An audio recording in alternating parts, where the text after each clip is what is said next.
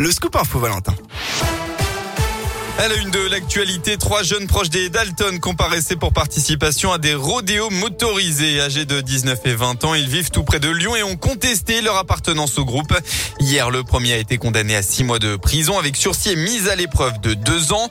12 mois de prison, dont quatre mois ferme avec bracelet électronique ont été prononcés à l'encontre du second prévenu. Son véhicule a été confisqué. Il a également l'interdiction de paraître à Bron et dans le 8e arrondissement de Lyon et de passer son permis de conduire. Enfin, le troisième mise en cause a été condamné à six mois de prison ferme. Il retourne en détention et devra payer une amende de 300 euros. Deux autres Dalton déférés dans le cadre des tirs de mortier à la guillotière ont été placés en détention provisoire et seront présentés à la justice lundi en début d'après-midi. Près de Lyon, à Saint-Genis-Laval, retour sur cette euh, femme de 83 ans qui avait été retrouvée morte à son domicile, tuée par arme à feu.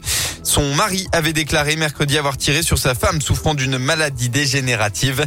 Il a finalement été hospitalisé hier dans un établissement psychiatrique, ses propos étant confus. Une information judiciaire a été ouverte par le parquet de Lyon pour homicide sur conjoint. Écran, réseaux sociaux et jeux vidéo, le monde numérique évolue sans cesse et c'est parfois compliqué de s'y retrouver. Ce week-end, l'association lyonnaise Fréquence École organise un week-end complet pour tout comprendre.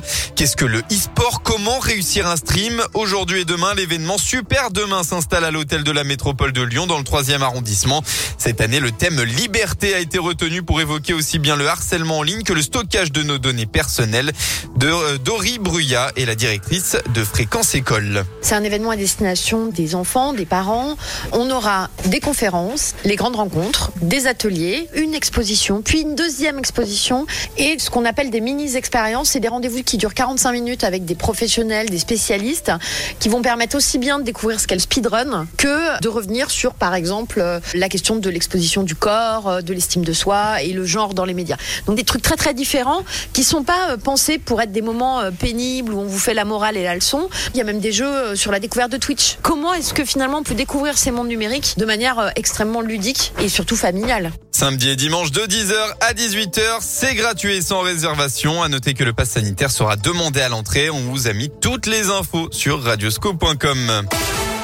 On passe au sport. En basket, tout d'abord, quel finish pour l'Asvel en Euroleague hier soir? Lyon-Villeurbanne se déplaçait à Monaco pour le compte de la 12e journée. Au terme d'une rencontre relevée, les Villeurbanais ont finalement remporté la victoire au buzzer grâce à un panier d'Howard du milieu de terrain. Une victoire qui leur permet de se placer huitième du classement d'Euroleague.